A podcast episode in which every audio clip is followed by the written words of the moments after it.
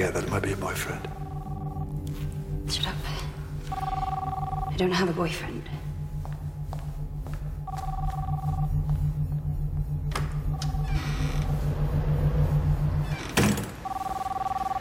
Hello? Hello? It's me. Yes, it's you. Who's this?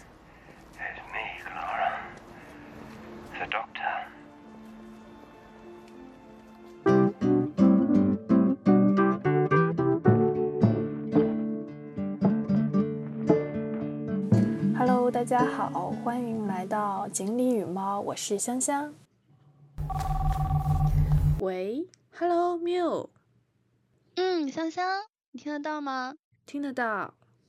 你猜猜我现在在哪里你在哪里呀？？It's bigger on the inside。不会吧？难道是他的？来来来，博士，快跟香香打个招呼吧。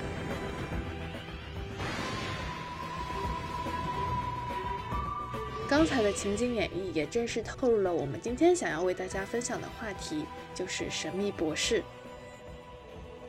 给大家还是做一个简单的神秘博士的介绍，帮助大家了解神秘博士是什么。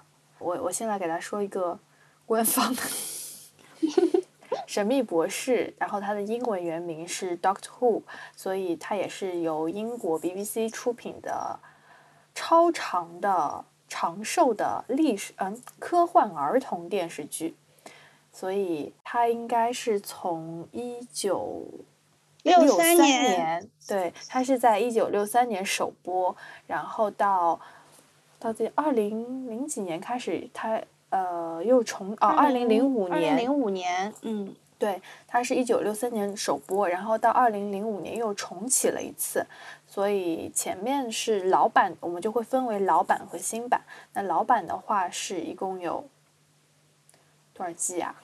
妈呀！八季吗？因为就是从九书开始的嘛，就是重启之后是从九书开始。不是的，人家一季一个人有好多季呢。哦哦哦，对不起，对，嗯，呀这就暴露了我确实 是从重启才开始看的。对对对，我看一下，哦，老版里一共应该是有二十六季，然后第八任博士他是以电影版的形式出现的，然后他也是在老版的最后一任博士，然后从二零零五年重启之后，然后到现在一共是有新版的是有十三季，所以是个非常长寿的英剧，而且它的定位是儿童剧，所以说这部呃英剧是属于老少咸宜的。对，我记得我之前在哪里听过，就是好像是别的播客或者是别的这种科普类的节目里面就有提到说，当时做这个《神秘博士》的主创部门，然后他就很担心这样的一部作品是不是可以得到小朋友的喜欢，然后。他有一天就坐在了公交车上，然后发现小朋友在打闹的时候会去模仿那个音速起子的那个声音，然后说 I'm Doctor Who 之类的这种，他就突然觉得很开心。嗯嗯嗯，而且我上次也是听，呃，那个有个播客节目里面也有说到，就是《神秘博士》其中的有一些剧集就会涉及到一些跟战争啊，或者是有一些的科普教育意义嘛，所以他们会把《神秘博士》里面的几集的内容，他会选出来，然后给呃在学校里的孩同学们来看，然后比就是会有一定的教育意义，好像就是选的是你记得那个。妈咪，对对对，就是妈咪的那我集，是就记得这个。对对，就是这种跟世界大战可能会相关性强一点的，就是一点爱国主义教育嘛。然后就所以其实《神秘博士》真的是还挺适合全家一起观看的一部英剧。好的，是的，是的，它应该能算是国剧吧？算的吧，因为它毕竟那么长时间。刚才主要介绍嗯了一下关于神秘博士的一些基本的背景和知识，也不算知识吧，就是介绍。这一期的播客内容我们是很早就想做了，但是其实一直会有一定的压力，就是不知道该怎么做。嗯，就是可能我们有会觉得担心自己讲的不够好，或者说没有足够的知识储备来完成这一期节目。对，然后这个时候，我们的香香就突发灵感，就是其实也不是说突发灵感，其实是想说，呃，有很多的安利博主或者是很资深的虎粉，然后他们其实，在各种的渠道上，或者是无论是呃微博还是 B 站，或者是其他渠道上，都有呃把《神秘博士》讲解的非常的详细，然后包括呃现在也有像八光峰这样的。呃，出版社，然后他也非常了解《神秘博士》整个所有的内容，但是我们俩可能是作为相对比较业余的粉丝，所以就觉得，我就觉得我们可以从我们自己的角度来分享一下跟《神秘博士》的连接。嗯嗯嗯，我们更希望说，也也希望可以向大家传递对《神秘博士》的这个喜欢，然后做一波这样的自来水。啊，是的。做一波自来水，希望大家都去了解一下这部。呃，虽然年代久远，甚至从新版也是从二零零五年开始，感觉也很久远，但是我觉得都是值得，至今都可以拿来反复看的一部，是的，长盛不衰的儿童剧。嗯，就属于忍过它的特效。就可以走进博士的生活，你一定不会后悔。好的，为为什么要忍过他的特效？因为之前博士的剧组真的挺穷的，对，非常穷，真的是每一分钱都是用在这种刀刃上。嗯，没事，到后来就好很多了，非常高级了。开始，其实跟同期其他的比起来，还是有一种塑料感。但是你会觉得说它一点都不突兀，它就是这个剧想要给到你的那种体验感。嗯，对，好呀。然后那我们就可以聊一下，我们是在什么样的契机或者是时间点上和博士相遇的？虽然没有真正的遇到博士，但是我们可以说一下我们是怎么遇到、开始看这部英剧的。好的，那我们就你先开始吧。啊，我先开始。好的，其实呃，我之前是有略有耳闻，就是《神秘博士》，我有看到过在微博上，呃，但是后来也是，我好像忘记了，可能是春节之类，反正是有个类似于是假期吧，然后我也是无意识的在点那个我们家 IPTV 的。那个点播上，点播上不是会有选一些英剧，然后还有是美剧的那个剧集嘛？然后当时的 IPTV 上居然有博士的全集，呃，新版的新版的全集，就是从第九任博士开始，就可以很快乐的，而且是高清的版本，可以快乐的观看。然后我就就反正假期也很无聊，然后就而且之这毕竟之前可能略有耳闻，然后就决定点开来看一下。因为 IPTV 上也没有什么别的特别好看的剧情，所以在当时我就开始从二零一五年开始，我就从新版的第一季的第一集开始看，然后后面就慢慢的把从第一季然后补到了大概二零一五年后面就是有逐渐的跟呃最新的一季，然后直到是呃十三姨换任以后，我就。后面就没有跟的特别快，就十三姨那些剧集我暂时都没有看。然后后面的话，嗯，一开始看的时候，其实还是会觉得有一些寂寞，包括当时微博上也没有特别多的人在讨论《神秘博士》啊什么的，只有呃身边的话就只有我有一个大学同学，但是他不是跟我一个班的，然后也不是特别熟，但是我们是微博好友，所以我之前。呃，有看到过他有在微博上发跟神秘博士相关的这种评论啊，或者是那种闲聊的话。然后后来我们就有时候会在微博上闲聊一下，微博上也没有特别多人看。然后我甚至都觉得神秘博士是不是在中国真的是个很冷的圈子？好像直到是近几年。然后是那个成都，就是在成都有个八光分的出版社，在成都成立之后，然后不断的，而且是包括像国内正式引进《神秘博士》的一些，呃，在优酷上，对优酷上那个可以看了以后，好像就有越来越多的人了解看《神秘博士》，感觉人开始多了起来。嗯，好像最早最早土豆上面会有一些人上传。就是这种私人的资源，这好久远。对，对，就是就是大学刚刚进大学的时候嘛，就其实是是对，差不多高中、大学这个时候是土豆最火的时候。我想想，我应该是也是大学同学的安利。他其实是这样的，最早呢就比较剧荒，然后可能更希望看一些电影相关的东西，所以那个时候那个妹子就给我安利了超英这一个大坑。嗯，然后 somehow 我就觉得哇，你真靠谱，请你推荐我一些别的。于是他就给我推荐了《神秘博士》。然后你知道吗？就是有一些朋友，他就是安利完自己就会跑路的那种，所以他其实那个时候就是从九叔看到小石，然后之后就其实他就没有再继续往下看了。他是在那个时间点安利给我的。那其实我看到小石的时候是很惊喜的，因为我觉得。他真的好可爱，小石真的好可爱。他是的，既活泼又忧伤，整整个气质就是非常让人着迷，所以我就看进去了。然后我就就是疯疯狂的在那边没日没夜的在那边 刷，然后我就 对我就追剧了，然后就就算入坑了吧，应该。嗯嗯嗯。然后正好我记得我们两个沉迷的时间，你应该比我早一点，但是呢。呃，后面反正从十一开始，我们基本上就比较同步了，看的时间点应该对，是的，所以我们就可以聊一下，在我们没日没夜补 补神秘博士的坑的时候，那博士在我们的心中的地位，然后博士在我们现在或者是之前的一些生活的产生了哪些影响？最大的影响就是买买买，就是。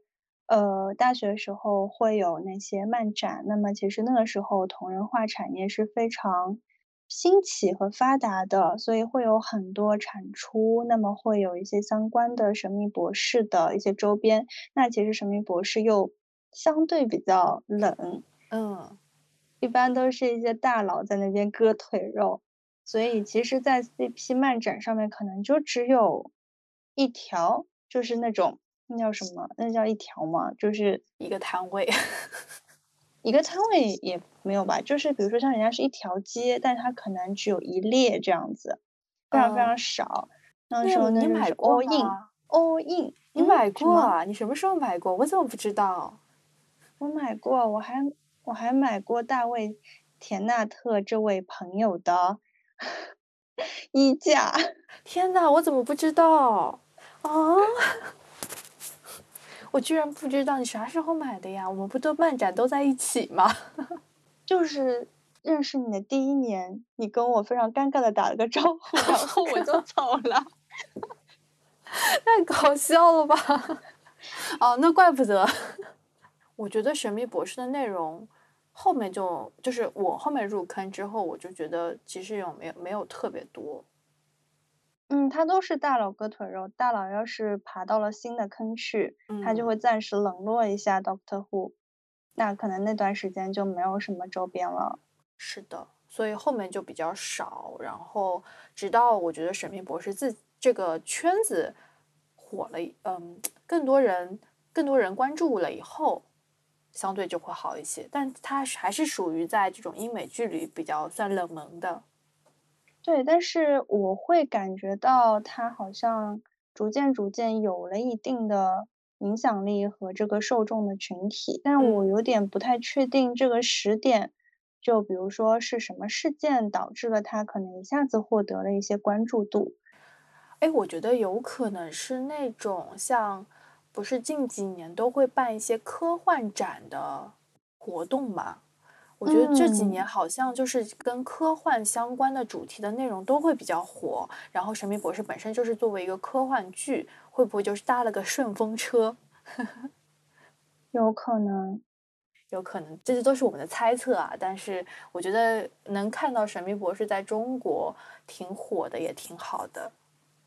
嗯，对，嗯，而且我会把那个。如果就是说回这个心中的地位和影响的话，就是很喜欢的剧情会，呃，一直去看。比如说，如果你想要磕 CP 的话，那小石跟 Rose 的那一段跨世纪、跨星球、跨平行世界的爱恋，绝对是绝无仅有，然后可以直接在你的心脏上重重敲击的，哎，就是想到就觉得是一把刀。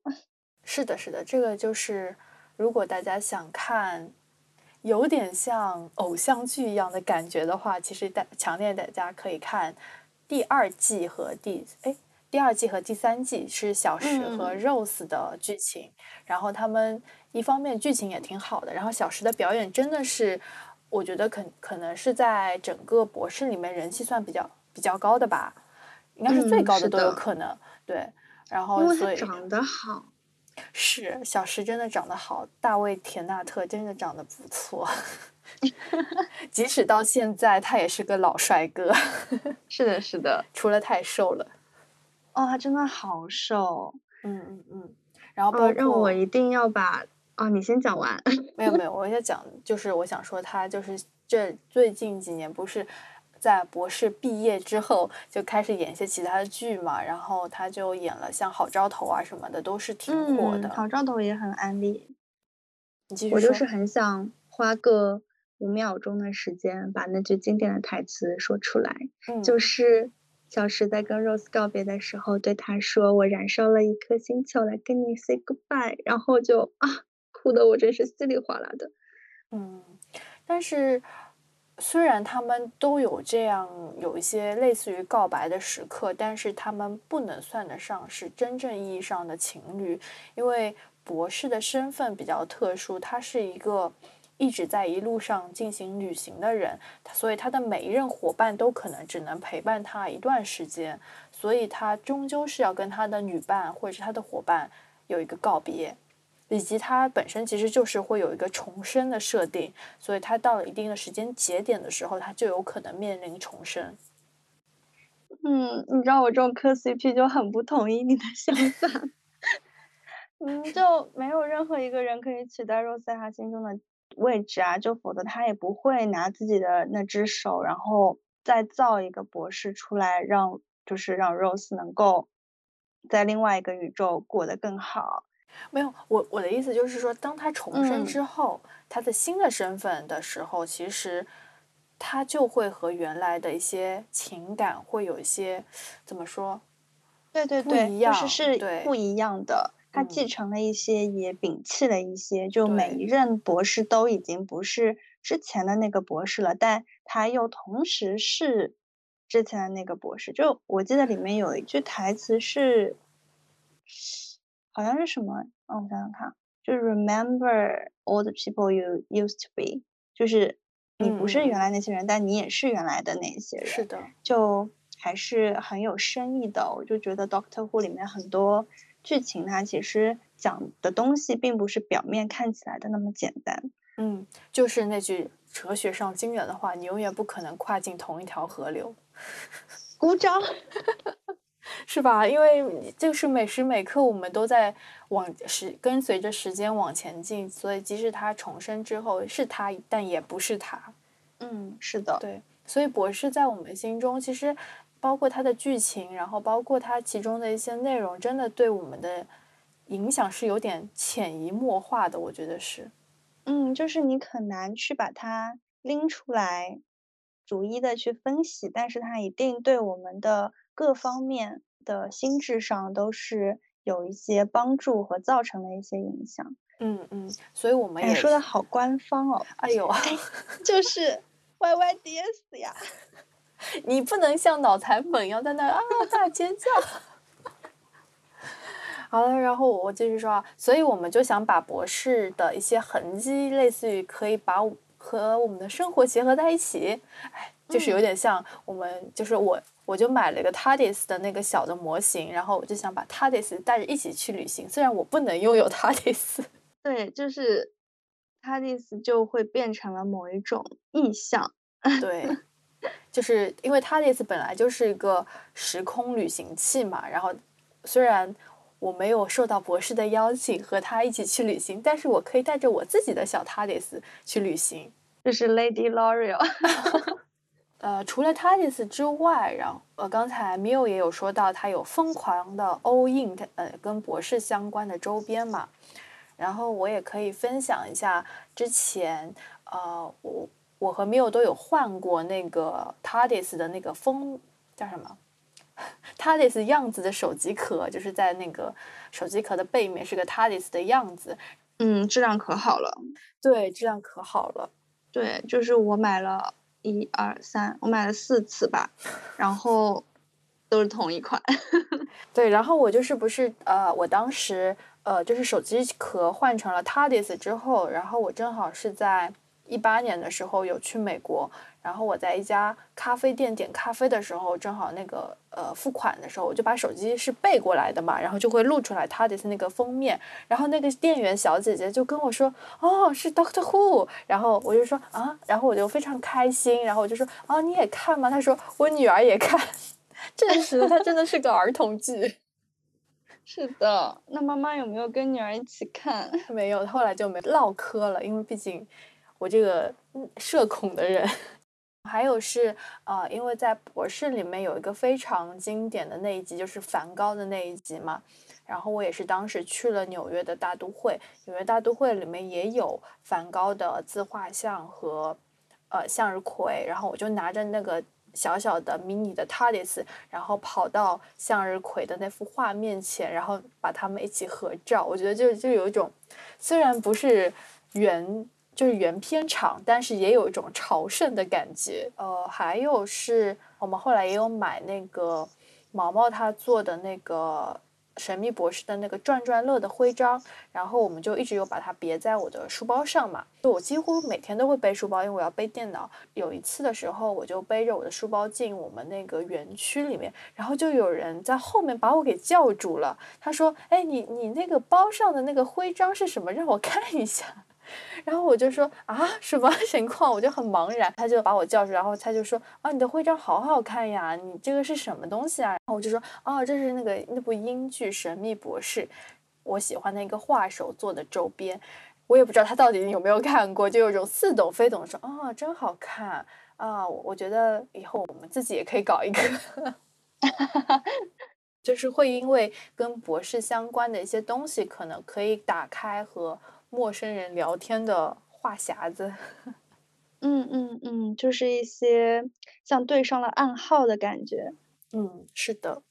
还有什么？我怎么就没有被，就是带着手机壳或者是徽章都没有遇到过同好？我只能说，我当时跟朋友去看《信条》的时候，就会有一种，哈，这是我们 Doctor Who 玩剩下的。这不是我们俩去看的吗？你还跟谁去看？就是就是你你能明白那种感觉懂懂懂，对，就是前两年的时候吧，对吧？信条，嗯，因为信条不是正好也是跟时间线相关的嘛，然后在神秘博士里面也是有两个，就是交叉的时间线，对，嗯。但其实后来也有其他的剧也会用这样的东西，我觉得其实可能，但是应该博士啊。我不知道是谁更早，因为在那个时间，哎呀，那个布拉德皮特的那个电影里面也是这样的，就是男主和女主的时间线是反着的。我刚才查了一下，那个我说的布拉德皮特演的那部剧是叫《本杰明巴顿骑士》，你看，你说。我知道，但是我好像没有看过。嗯嗯嗯，它是在二零零八年，那其实跟博士的那个是和 River 的那个故事时间线的时间节点其实还挺像的，因为 River 最早是在第十任的博士里面出现的嘛。但是我觉得就是比较相像的是，呃，就是商值是一直是向前的，然后它就是信条里面提到了一个商值递减的过程，就是你逆向的过去。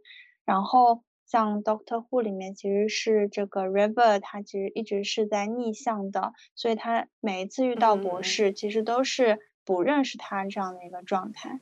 但可能这一块的话，我出于对 River 姐姐的颜值没有太 get 到，所以这一段即使很动人，我可能感触也不是特别大。她是属于十一任博士的老婆。嗯，这个是真的是老婆了，嗯，然后就是他们俩的生命线是反着的。其实我对 River 的感觉呢，就不是特别的强烈。可能的确，他的在选角上，他选了个相对比较成熟的演员来演，然后就会导致的确可能不会有太大的触动。但是我觉得他的剧情其实还挺好的，而且我觉得 River 也是一个很有魅力的女性。嗯，然后他在一些话术上，呃，就是和博士的对话的过程中，就是有一点很。怎么说有点调情对博士的那种话，我觉得特别可爱。还有是，哦，我想起来，就是当时我在听播客的时候，我其实没有特别注意到 River 的时间线和十二任博士也有啊，对，是有交集，但是我不知道十二任博士当时还特别为 River 去找了一个。宇宙里的一个餐厅，类似于他们一起看了一场最美的日落。然后那个餐厅其实是需要花很长的时间做预定的，所以博士几乎好像是花了几百年的时间提前预定了这个餐厅，然后邀请 River 去看那一场日落。我都不知道这个剧情，我都好哦，好像是在那个圣诞特辑里面的。我好像记得那个场景。就只记得他们一起看这个场景了，但是前因后果我都有点记不清了。好像就是要分别了，应该是。哦，我觉得博士非常神奇的一点，因为博士是一个超长寿剧，所以它有里面的剧集其实是相对独立的，但是又相对是会有连结的，而且它每有一些剧集它是不一样的人做编剧，所以有时候你会发现。有的编剧会把梗和内容埋得特别深，它可以串串的特别长，就感觉它其实是把整个故事都形成了给一个非常完美的闭环，所以其实真正喜欢他的人的话是会非常满足的，因为你会发现自己非常认真看了以后，发现在呃可能很多集以后，你的这个彩蛋被圆上了。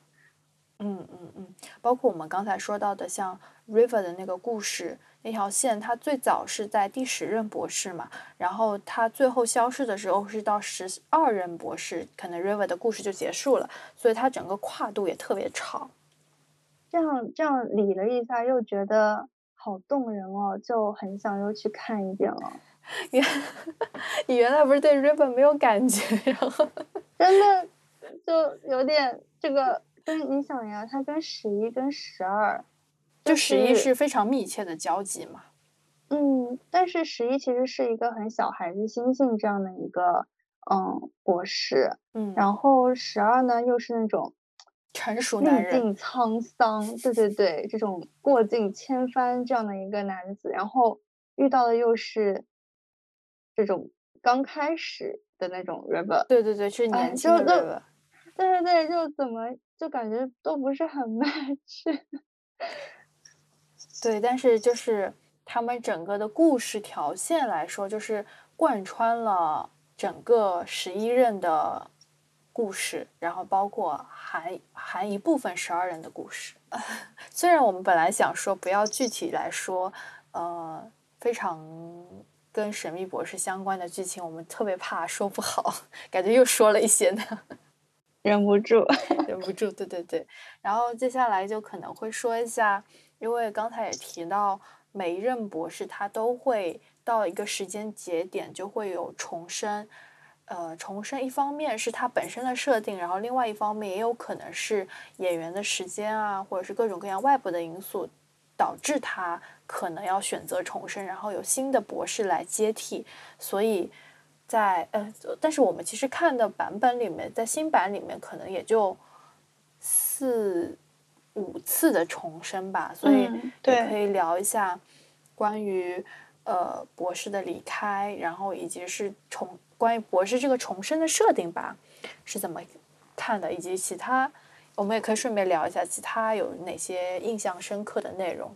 刚才其实已经聊了一个关于 River 的事情，嗯。其实重生这个设定难道不是因为没钱吗？不是的吧，应该不是没钱吧？因为你想，大甜甜她演博士的时候，他们找的博士几乎都是不是特别有名的吧？就基本上都是做呃舞台剧或者是嗯话剧这种，嗯，就嗯其实他们的表演里面，你都能看到那种有点夸张，但是又很恰到好处的那种表现力吧。嗯，但是呃，小九的重生那个是因为好像是他们 产生了一些隔阂好像，是对，好像是闹翻了，但是九叔也挺好的。对，但是后来好像是和好了的。后面就是有呃九叔还有继续参与到，因为他们每年也会在，唉，那个叫什么 S S D C C，是那个吗？就反正哦，他们也经常会展对吗？对对对，他们嗯会在一些国际上的漫展去宣传《神秘博士》嘛，啊、然后就后来也有九叔有参与过他们的一些，嗯，你还记得吗？我二零一九年的时候说五年内一定要去一次。太悲伤了。我们二零二零年绝对想不到会发生疫情这件事情，好吗？啊，这个五年内真的是遥对遥啊无期。我们我们原来的设定是，比如说我们最早的设定在二零一九年的愿望是二零二零年我们要去英国旅行，然后我们还准备了马克一些神秘博士的取景点啊，还有包括神秘博士其实在同一时期差不多时间吧，就是好像在英国有那个展览对吧？我记得。对对对，是对，然后我们就想好，然后我们在那个展览结束之前要去英国，结果发生了疫情。太难过了，对，所以有时候就是，如果你想去某个地方，想干某一件事，一定要赶紧。赶紧。所以，呃，我印象比较深刻，博士离开的那个内容其实是小时吧，因为我记得印象特别深刻，就是小石他真的是非常不愿意重生，然后在最后他在特呃特辑里面重生的时候，就是那种很伤心，然后还给了个特写，就说我不想重生，我好嗯，那个。画面，I don't wanna 这真的是太难过了。但是后面 紧接着十一那种疯疯癫癫的出现，又感觉突然很搞笑。那种反差感，就是一下子就把你又带到新的节奏里去了。对对对，然后我觉得除了博士自己的一些重生或者是离开，然后我觉得最舍不得的是十一任里面，Amy 和 Ro Rolly 的他们两个人的和博士说再见的方式吧。哎，这把刀也 太钝了。就啊哦，我觉得除了 Rose、Amy 和 Rolly，哦，Clara 也是，就是后面新版的一些离开，就是我们喜欢的几个剧情里面离开的方式，或者和博士离开的方式，都我们已经完全无视了 Donna 他们。没有哦，Donna Donna 也很惨，Donna 是啊那个失忆，对对对，就是有一种被迫分开。对的。后面还有一个很很酷的小黑妹，啊，她更她也挺惨的，就每一任新版里面的每一任同伴的离开，都有一些这个结局有点让人感到是一把刀又插在了心上。对，就是嗯，怎么讲？我感觉刚开始的时候可能没有那么伤心，嗯，就会觉得说，嗯，这是剧情推动下必然的一个结果。然后或者说这个毕竟是个科幻片嘛，然后它这种设定是很宏大的，比如说我燃烧了一颗星球，或者说，嗯，我是通过一些别的方式，我必须要走之类的。然，然后这把刀呢就很，就是后劲又很强。你以后午后时分反应反应过来的时候，又会觉得天呐，怎么这么虐？所以在看《神秘博士》的时候，也要准备好纸巾。是的，虽然是儿童剧，但是我觉得他把人和人之间的羁绊还是描写的挺好的。嗯，我觉得就像我前面讲的嘛，他可能当下我没有太难过的感觉，然后可能小朋友也也会没有太大的感觉。嗯嗯嗯。然后呢，小朋友不会想太多，也就不会被后劲给叨到。哎，我突然想到完美的儿童片。对，我突然想到一个，其实这个不是是个儿童剧嘛，但是他为什么还要设定这样，感觉有一些悲伤的离别？是不是他有点想潜移默化的，就是提前告诉这些小朋友，就是在你未来的人生道路上，就是有可能会遇到一些这样离别或者是伙伴消失的事情。嗯当然，这是我自己的猜想。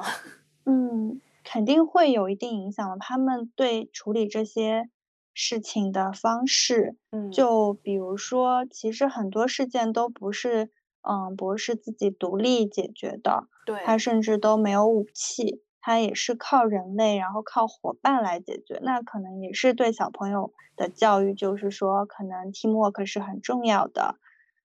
是的，而且包括为什么我们博士每次都要选择一个同伴和他一起去旅行，那就说明同伴在你的人生道路上也是很重要的。嗯，就是陪伴这种概念，突然觉得我就已经没有，我植入就是了小朋友的心里。对我就突然觉得，当我们重新来回顾聊《神秘博士》的时候，突然把它的含义给升华了呢。嗯，而且我觉得还有一点，就是因为它可能也是儿童片，虽然它嗯有很多很有深意的这些设计，但它总体给人的感觉还是一个非常积极向上的。嗯嗯嗯，是的，虽然他就是也会有一些反派的角色，但是最终还是会胜利的。有失败的吗？好像也有哦。我觉得 Amy 和 Rolly 就是失败的，就是他没有把他们俩拯救回来。嗯，对的，因为他们那一段的话，呃，Rory 这边其实付出了很多嘛，他去等 Amy，他等了三三千年，对吧？不是不是那一段，我就是说是那个哦维维，Weeping Angel，就是他们最后嘛，哦就最后的时嗯候就等于是，好像是 Rolly 先被天使给送回送到过去了，然后 Amy 就做了个决定，说我要去陪 Rolly，然后后面就和博士类似于 say goodbye，因为哭泣天使是没有办法去解决的一个问题，好像是。嗯，它等于是把你的时间跟你的空间进行了一个吸收，折叠，所以它 对吸收折叠之类的，所以其实 Angel 也不知道他把你丢哪里去了，就是没有人知道你去哪里了。对，然后就等于他们几乎直到后来博士在看一本书的时候，他发现书上的作者是 Amy，他才可能会知道 Amy 他们其实过得也不错，只是可能就没有和博士再有机会一起去旅行了。嗯，是的，而且我记得 Amy 跟 Rory 结婚的时候，不是 Doctor 出现参加他的婚礼嘛？嗯。然后那个时候就有一段话就特别感动，就是 Amy 听到这个风吹草动，她就知道是嗯博士来了，并且在英国的就是婚礼习俗上面是需要一个就是 something old something new，然后嗯。something borrowed something blue，就是其实嗯博士并不是单单来看他，他也是带着对他婚姻的祝福，他个人的祝福，然后。他的意思也是扮演了这样一个传统习俗中必须的一个东西这样的一个概念而存在，就就是非常完美的都 match 在一起，我觉得就很厉害。嗯，是的。哎呀，一不小心又剧透了一些，但是我觉得也没关系，因为我觉得我们的描述还是相对比较简单的。真正的魅力就是在你看的时候，你依然会觉得很好看。就是大家如果吃下了安利去看，一定会发现，呃，不同的视角下有更多其他的你读到的一些含义。嗯，我觉得这也是为什么我们会非常喜欢博士，然后也愿意能够接受那么长剧集的一部长寿剧，然后我们也愿意从新版的第一季看到后面的第十，几乎是第十、十一季。就而且每一季基本上就是在十二集，哎，十二集八到十二集吧左右的样子，其实就等于一个很大很大的体量的。对，那我想说，嗯，我要扯个题外话，就是你更喜欢看偏科幻的那种剧情的剧集呢，还是偏奇幻？比如说它有一些是，嗯，涉及到吸血鬼啊，或者是太空鲸鱼啊这种的，还有就是那种时空穿越，涉及到人文的，比如说他去梵高啊、莎士比亚，然后横批杜夫人之类的这些剧情。我觉得可能还是要看那个编剧编的好不好。其实题材上，我觉得我都还挺喜欢的。我觉得可能也要考虑到它，毕竟有些内容真的还挺早的，但是它对这种宇宙和科幻的一些想象还是会有一点局限性，就不像我们现在看到的视野会更大，然后包括有一些故事条线其实还蛮难编的。嗯，对的，反正就是你想要看的设定，Doctor Who 里都有。是的，然后呢，它就剧集够长，你就可以花很多时间慢慢看，不着急。